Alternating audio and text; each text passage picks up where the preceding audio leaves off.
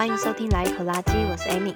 我是心怡。这一集比较特别一点，我们想要跟大家分享一个，嗯，就前阵子有一个亲友跟我们分享他的环保生活以及他个人生活的经验，就是环保是如何影响他的生活甚至人生的。那这个经验之所以特别，会让我们想要拿出来分享，是因为他原本是一个就是处于忧郁症的状态下，但是因为做环保这件事情，反而让他就是有有助于他从忧郁状态中解脱出来。环保可以影响我们生活，大家可以理解。可是环保让他的忧郁症变得比较好，我觉得还蛮好奇的，到底是为什么？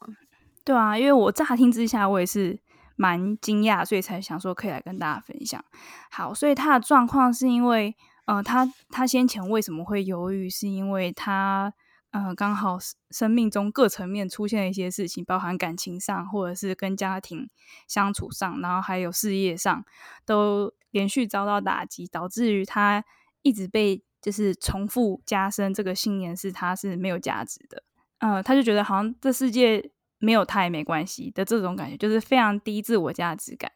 那后来是开始渐渐接触环保之后，就他的认知开始变成。至少他有在做环保，然后至少他有在做，呃，地球对地球友善的事情。然后，嗯、光是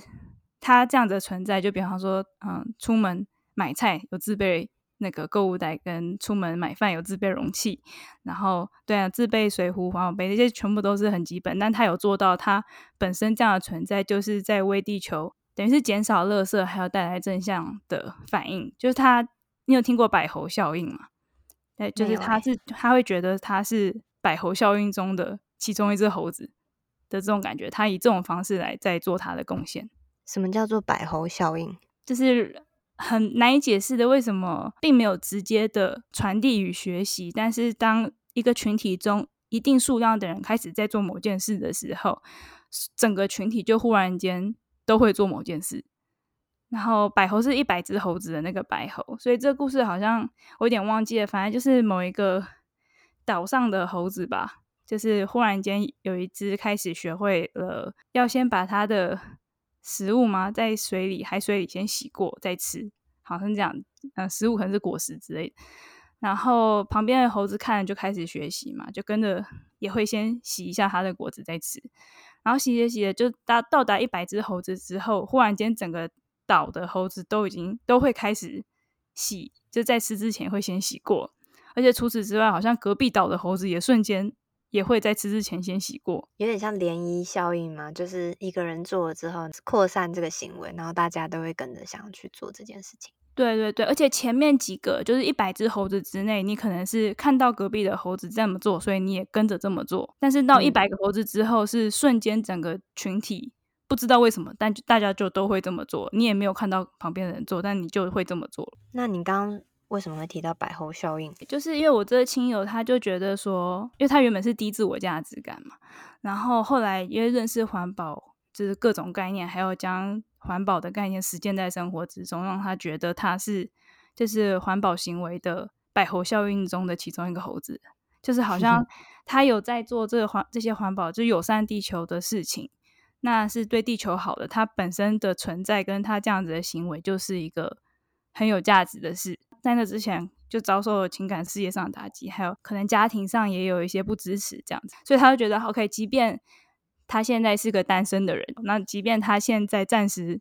没有工作，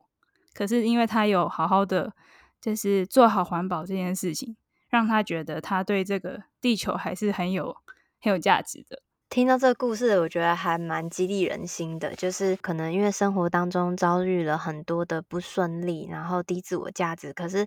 自从做了环保之后，会发现即使就是自己只做了一小部分，但是还是自己是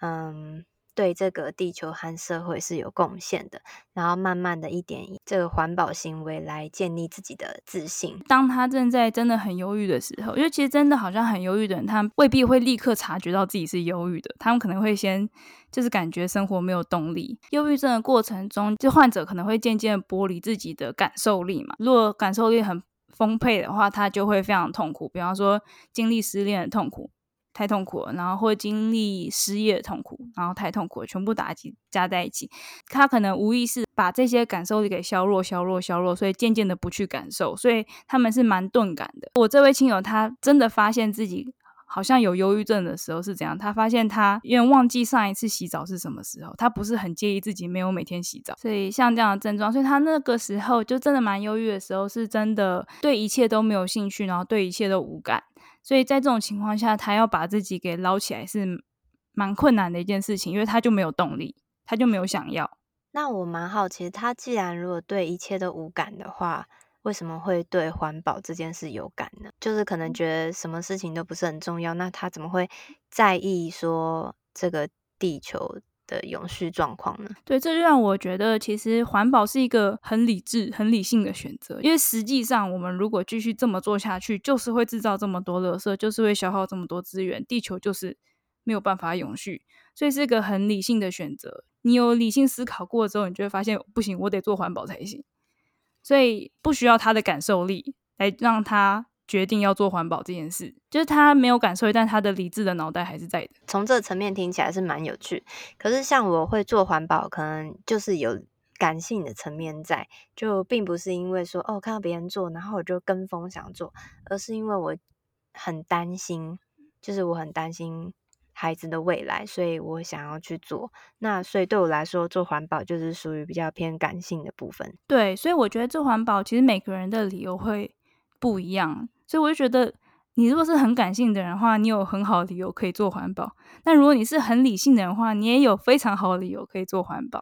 或甚至是你是很灵性的人的话，那你也有很好的理由可以做环保。就是其实不管你是哪一个类型的人，你最后的结结论应该都会是，就是对，我应该要做环保。我又有问题，就环保跟灵性层面有什么关系？就是万物皆有灵，可能这种层面吧。然后，或者是你不能再继续持续的这样伤害地球的这种感觉，啊、呃，可能是跟一些呃环境、大自然、你的、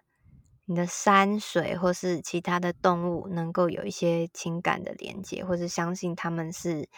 有意识的，他们是有情感的。我们各个生命都要互相支持，这样子的层面，对，或者是就是感觉。这个地球母亲就是为我们就滋养了所有的生命，然后但是我们人类却一直这样伤害它，然后就会觉得我们应该要回过头来，也要守护地球母亲。就如果是从这种出发点来决定做环保的话，我觉得就是比较因为灵性理由而做环保的选择。对，所以反正这个亲友他就是，虽然他嗯那时候感受力可能很很薄弱，但是他因为就是可能比较理性层面上的理由，就是认知我该做这件事情，所以开始做这件事情，然后一直做一直做的整个过程中，其实也是一个蛮漫长的时间，蛮缓慢的，但他就发现自己好像渐渐就好转了，所以他做环保是。是受到你的影响吗？因为我会跟他说，还有当然我们的节目也会一些分享，我会丢给他说，其实做这件事情会有什么影响啊？或者说，其实我们还有什么其他的选择啊？比方说买菜，其实可以准备什么，然后就可以无数。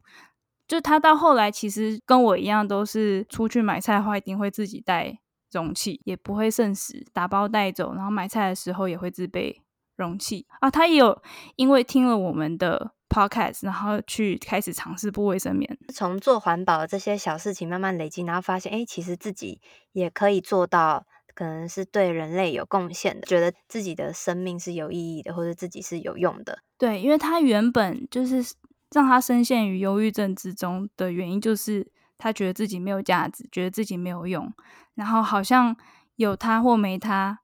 也没差的感觉，但是开始做环保之后，嗯、他就觉得我是我对地球是有用的。我记得就是有一个心理学家叫阿德勒，他有说到一个社会兴趣的部分，就是将自己投入于社会当中，可能是。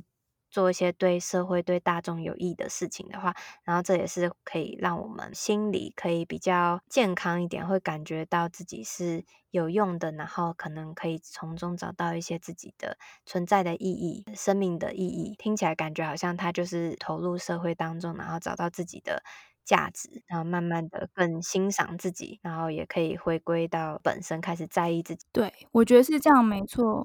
对，我觉得真的是这样，没错，而且。因为可能因为他的就是起点在就是忧郁症可能比较低谷的这种情况，所以他能够把它拔起来，这个理由居然是因为他开始做环保这件事情，让我觉得可能就是环保的整个意义在他心中是会是一个有非常深刻意义的，而不是因为其实有些人他们可能刚入环保门是。先开始跟风，可能是没有任何其他理由，只是觉得现在这件事情好像是流行，就是呃，最常见于刚入门环保的新手，比方说现在大家都在买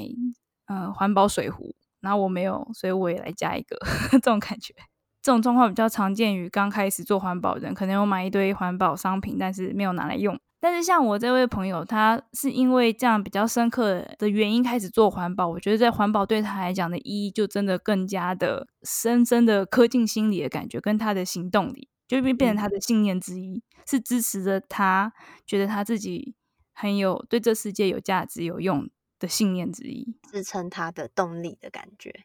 对，就是你刚才讲到新手环保人的这个，我就想到说，呃，我身边也有一些亲友，他们会说。啊，环保是重要的啊，真的应该做啊，就是嘴巴会这样说，但是可能要资源回收一下就，啊，这太麻烦，然后所有垃圾还是都丢垃圾桶。或许可能现在你邀请他买个什么环保商品，他会愿意，但是真的稍微要可能要付出一点心力，要去做一些环保的事情的时候，他就会先以自己的习惯或是方便为主。对环保的可能觉悟或者是认可度，其实还。在很浅的范围，理论上、知识上知道你要做这件事情，但是有没有真的吃进你的心里，或者是在你的信念里，说对我真的必须得做这件事情，可能还没有。但蛮多人是这样，可是也不是这个问题，就是所有人开始做环保，可能都是先从浅浅开始，然后最后再对，对一步一步环保意义对你来讲会加深，然后才会变成你生活方式的一部分。我想，可能不只是环保，就是有很多其他的事情。如果可以让感到忧郁的朋友可以从中找到一些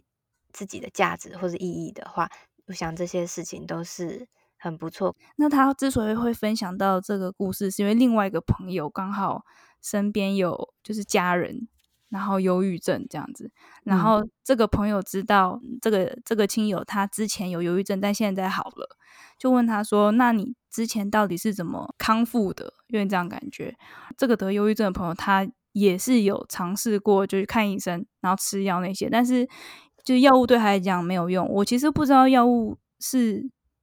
这是他的个人经验，还是其实都没有用，或者对有些人有用，或许是这样。可能还是你有忧郁症的话，还是请你去看个医生。当然，对，一定要的。对 对对，以免大家觉得忧郁症做环保就好了，就不是这样，请你去看医生。但是吃药。就他吃了一一阵子，但没有继续吃下去是因为他觉得第一个没有用，然后第二个就只是让他一整天都想睡觉，或者脑袋就放空，就好像让他不忧郁的方法就是更加的切断他的感受力，或者是感觉，甚至是他的清醒度，所以他会觉得他很不喜欢，嗯，所以他后来就自己就停药，就后来是靠做环保好的，就是他的。个人故事，所以他跟另外一位就是求教的朋友分享的时候，又跟他说，就是也是要看，就是他的家人的那个忧郁症是因为什么，因为他自己的经历是因为就是低自我价值，然后他从做环保中找到了自己的价值，还有他对这个世界是有用的这个认知，所以才好的。但是这不一定适用于所有人。好，这只是跟大家分享这个很特别的案例。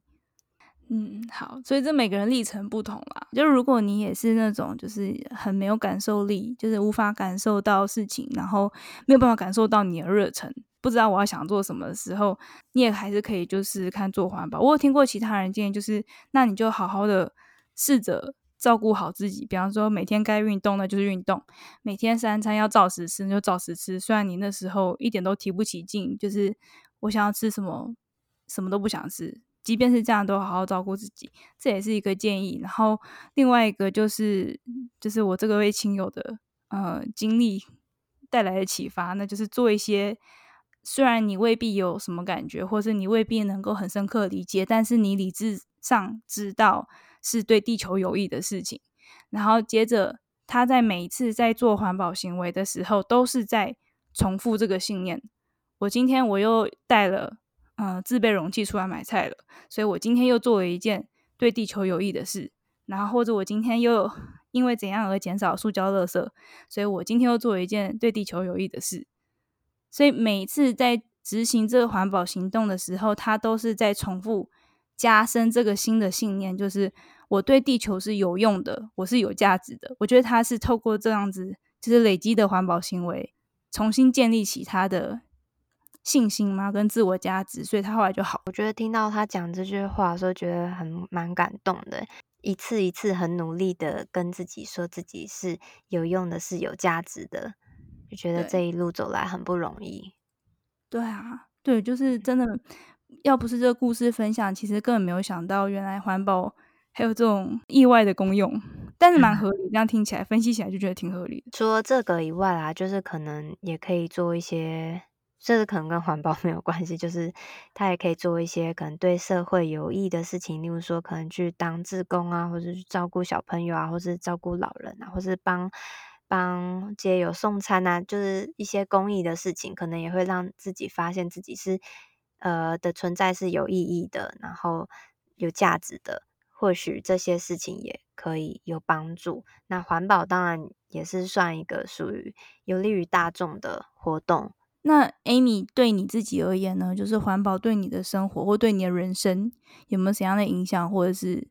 意涵？我记得我之前好像有分享过，我觉得还没有开始这么彻底的环保生活的时候，因为常常生活当中会充斥很多环境危机的新闻啊、文章之类的，就例如说啊，全球暖化啊，已经怎么样怎么样。然后或者是什么垃圾多少啊？怎么样？看太多这种东西，然后会让我觉得很害怕。而且我那时候我已经生了小孩了，然后我有时候就会很担心，觉得不应该生小孩，不应该把我的小孩带到这个可能感觉没有未来的环境。嗯，对。后来我也是有在做一些环保的事情，但是就一直感觉好像有点无力，身边的人都没有在做，对啊，就觉得很孤单。然后就跟你做这个 podcast 之后。虽然说我身边人还是没有增加，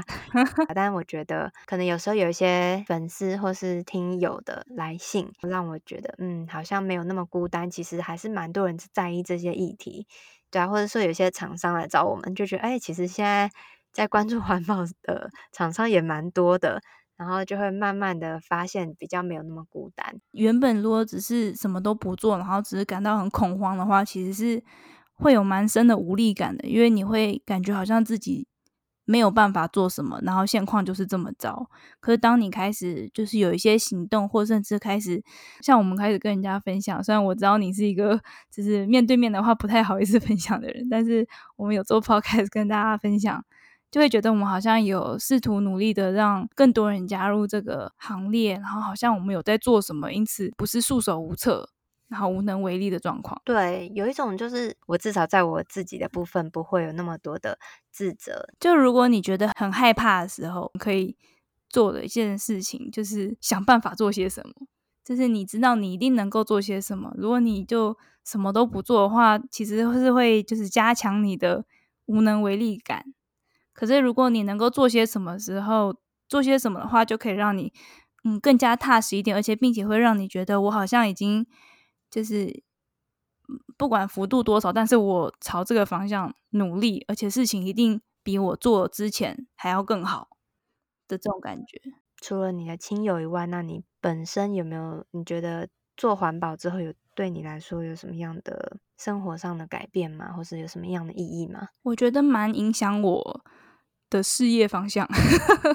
就是因为我是个插画家嘛，自由接案插画家，然后。嗯，环保意识越来越深，跟越来越稳固之后，首先，呃，身为一个自由接案者，就会发现不是每个案子你都想接了。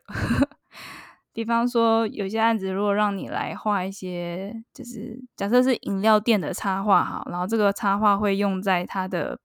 一次性抛弃的杯子上。我以前会接，但是就是环保意识越来越深之后，我就觉得这种东西我开始接不下手啊，就会变成假设我的粉粉丝是喜欢我的画的，然后或者有些是认同我的，但是假设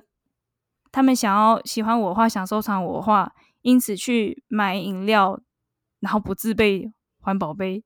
这就会让他们觉得很冲突、很矛盾，也会让我觉得很冲突、很矛盾。嗯，对。所以，但这种其实蛮多，因为插画的一个大的用途就是在包装上，所以有些包装是 OK，但有些包装就是。很明显是一次性使用，像我刚才讲的饮料杯的例子。那你觉得在你的心境上有什么样的改变吗？对我来讲，我觉得在事业上有很大的影响是这种方向。所以，身为一个自由接案插画家，首先我会发现，不是所有案子我都想接了。然后呢，再过久一点，我就会发现，其实我不太想接案子，因为所有就是大部分插画会用在的地方都是。想要促进消费，可以这么说，对。但是就是环保意识越来越深之后，我就会开始慢慢的往反消费的方向有这个倾向。所以就是我的核心概念跟核心价值就开始有这个移动。可能以前就是很我提供插画就是我的价值，然后我能够帮助一个企业更好的卖它的产品。假设这样，就是给这世界提供很漂亮的作品，然后什么，大概是在这样子的方向。然后当然我还是会希望可以赚大钱，类似这种感觉。可是现在就变得。如果渐渐的往返消费的方向的话，第一个我其实不需要，就是赚大钱不再是我的目标之一。然后第二个，我也不想要帮，首先是帮不环保的呃商品创作插画。那接下来渐渐的，就是连消费本身，我都不是想要鼓励很不必要的消费。反正像我们之前就是录简单生活那一集，也有稍微谈到一点的，就是其实不需要做这么多消费这件事情。所以我觉得整个都蛮影响，然后最直接影响就是我的事业方向。那事业方向为什么会改变？就是因为我的核心价值跟想要追求的东西改变。嗯，我我现在就会变成要很努力的思考，那我插画还能怎么用？嗯，因为大部分的插画家，要么是像这种结案，然后画包装，因为商业类的插画，广告跟包装都会是就插画里面比较赚钱的方式。然后其他像绘本的没有问题，我还是可以画绘本。然后但其他的插画，比方说他们假设做商品好了，然后大部分的插画商品，我都会觉得对我个人而言，我会觉得不是太必要的消费之类的。就比方说印有插画图案的，我不知道马克杯或托特包，像这种东西好了，你就已经有它超多包包的。那这样你你该怎么去调试自己的心情呢？就是我还在努力的找其他可以靠插画赚钱的方式，然后又不会让我觉得很矛盾的。对我来讲，反而是因为环保概念越来越加深之后，给我自己设了越来越难的门槛。前面前期可能会觉得可惜，就好像有些钱我不能赚了。嗯，可是现在来讲的话，其实也连可惜的感觉都没有，因为我会觉得我本来就不需要这么多，不需要赚那么多钱，不需要这么多消费，所以这本来就是该是如此的这种感觉。啊、哦，就环保还蛮有趣的。同样一件事情，可能就是说让你的亲友感觉更振作起来，但有时候环保这件事可能会让人觉得有点矛盾啊，可能会带来一些内心的冲突，然后需要去调试。嗯对，我的可能比较像这样，所以就发现每个人就是环保在每个人生活中或者是人生中的意义跟就是个人经验会差蛮多的。嗯，诶，你这样让我想到一件事，就是我觉得我就是自从我比较环保之后，其实我觉得它对于我跟我家人之间是有一些影响的，就是有一些冲突的啊，知道是冲突，OK。但是它是一个转变的历程，就一开始的时候，我觉得是冲突的，因为先生他会觉得啊要回收啊什么很麻烦，然后有时候他就想啊不用不用再丢什么厨余啊怎么样的，就是随便一下也没关系怎么样，然后或者是说我觉得很明显就是。当我发现就吃肉真的对地球比较不友善的时候，然后我会试着想要去吃素。这段时间有时候会减少家里的肉量，但是就会得到很大力的反弹，因为可能我先生他会觉得他就是要吃肉才开心，然后他会觉得好像没有被尊重，他的需求没有被满足，嗯，所以有时候就会造成我们的冲突。那后来呢？后来有改变吗？后来我觉得我的调试是，那我就从我自己的。地方去改变就好，但是他的部分的话，就是我选择尊重他，然后或许有一天他一直看到我很坚持，他会跟着改变这样就是可能当我放手之后，我们两个冲突就没有那么激烈。然后我发现他也会试着去体谅我，所以呢，现在就是就是我觉得很难得，因为我们这个是住公寓的社区嘛，然后平常都是我先生倒厨余，因为我 我很容易吐，就闻到那味道我一定会吐，所以就是其他家事我都可以做，我绝不倒垃圾这样。然后他都很配合我，就每次很坚持一定是用纸袋拿去倒厨余啊这样，然后都会把那个装纸袋的桶子再拿回来，然后即使每次都很臭，然后再电梯里他也很怕被邻居闻到，但是他他都是很配合。嗯、有一次好像就是因为他出差不在家，所以我就只好自己去倒。然后我就打开那厨余桶，发现天哪，这社区里面没有人像我们这样做。那个厨余桶里面全部都是用垃圾袋包着，大家连开都不开。嗯、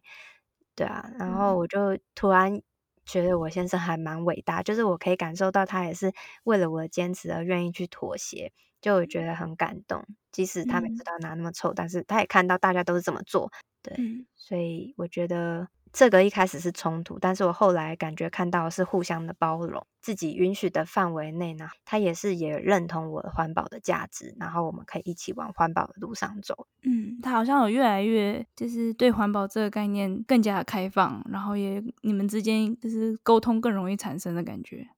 对，我觉得很重要就是。需要很不断的沟通，要让对方了解自己的立场，然后也看得到对方为自己的改变或是一些包容，然后这个时候两个人的冲突就会比较化解一些。嗯嗯，对，因为我们之前有录过一集，就是如何说服家人朋友可以跟我们一起做环保，或许用说服的方法大家会更反弹，但是如果他看到你的尊重、包容，然后可能他们反而愿意可以跟你一起试试看。你刚刚讲的那段经历也让我想到，其实我的个人做环保的这件事情也有一个，嗯，走到极端之后再回到一点点中庸的这种过程，差不多等于整个来一口垃圾的过程。所以可能在中间录的时候，有一段时间我可能是真的是特别的很要求要环保的，但后来有渐渐的给自己放宽一些，就是不要要求到这么极致也 OK。的这种感觉，然后也是整个过程，就是我老公也都蛮蛮配合我的。嗯，对啊，就是其实有时候我们可能会有一点埋怨家人朋友，好像不谅解为什么我们要做环保，然后为什么他们就是不愿意配合。但有时候事后再回想起来，其实他们虽然不谅解，但是他们还愿意配合我们做那么多，也是挺感动的。然后或许其实他们也是有在支持我们的，所以。刚的小故事分享，就是有一些呃环保对于我们生活造成的一些改变，然后很多部分也是一些心境上的改变。所以，嗯、今天这一集就稍微跟大家分享一下，等于是三个人的环保生活经验，然后对他们的人生造成的影响的这种感觉。但是每个人的经验都非常不一样，而且真的是不讲不知道诶，特别是那个忧郁症，我真的是。第一次听说，然后刚刚这样跟你聊天，我也发现，哎，其实我的历程可能也不是大家一般会经历过的历程，就是还还改变了事业走向这种感觉。觉得我也有一点点改变我的核心价值，然后跟事业相关的事情，影响层面还蛮深刻，可以这么说吗？对，然后每个人都会有很很独特的人生经验的这种感觉，但是我们。我们当然想分享更多，可是我跟 Amy，我们就是只能分享两个人的故事。对，毕竟我们只有两个人而已。对，没错。所以虽然很想要跟大家分享更多，因为其实如果大家能够听到就更多人的这种生命经验分享的话，应该会觉得环保这这个东西更立体一点，不是只是一个理论上我们应该要做什么，不然的话地球会毁灭 这种这种这种概念。对啊，它其实。就是跟我们生活是很有相关，然后其实呃都会影响到我们的食衣住行，不只是一般的日常生活，还有其实我们在心境上，还可能影响到我们每一天的情绪，影响你的人际关系，影响到深层信念，影响到你的核心价值、你的价值观。嗯，好，所以讲那么多，就是我们现在。很开放，也很欢迎大家。如果你愿意的话，可以跟我们分享你的人生经验，就是环保如何影响你的生活，像这样子的内容。嗯、呃，就欢迎大家可以嗯写信寄到我们的 Gmail 来跟我们分享。那我们的 email 是 laiecology l a i e c o l o g y at gmail dot com。嗯，或者是也可以到我们的 IG 找我们，我们的 IG 也是 laiecology l a i e c o l o g y。嗯，那如果我们有收集到来信分享经验的话，我们也会用匿名的方式来分享在我们的 podcast 里，让更多人能够知道、听到你的故事，听到大家的故事，然后大家可以彼此互相支持。或者甚至如果你就是不想用匿名的方式，你想要上节目直接来跟我们聊聊，直接跟我们分享你的故事，也非常欢迎。这个就在信中稍微注明，这样就好了。我们非常期待，如果大家也要跟我们分享你的故事，我真的很想要听听看，就是环保还有没有对其他人的生活带来什么样的改变啊、影响等等。那如果喜欢我们这节内容的话，也欢迎你听听看我们节目的其他集。那我们整个节目主要是在分享环保生活实践。那如果喜欢的话，也欢迎到 Apple Podcast 帮我们点五星评分加留言。那我们就下次见喽，拜拜，拜拜。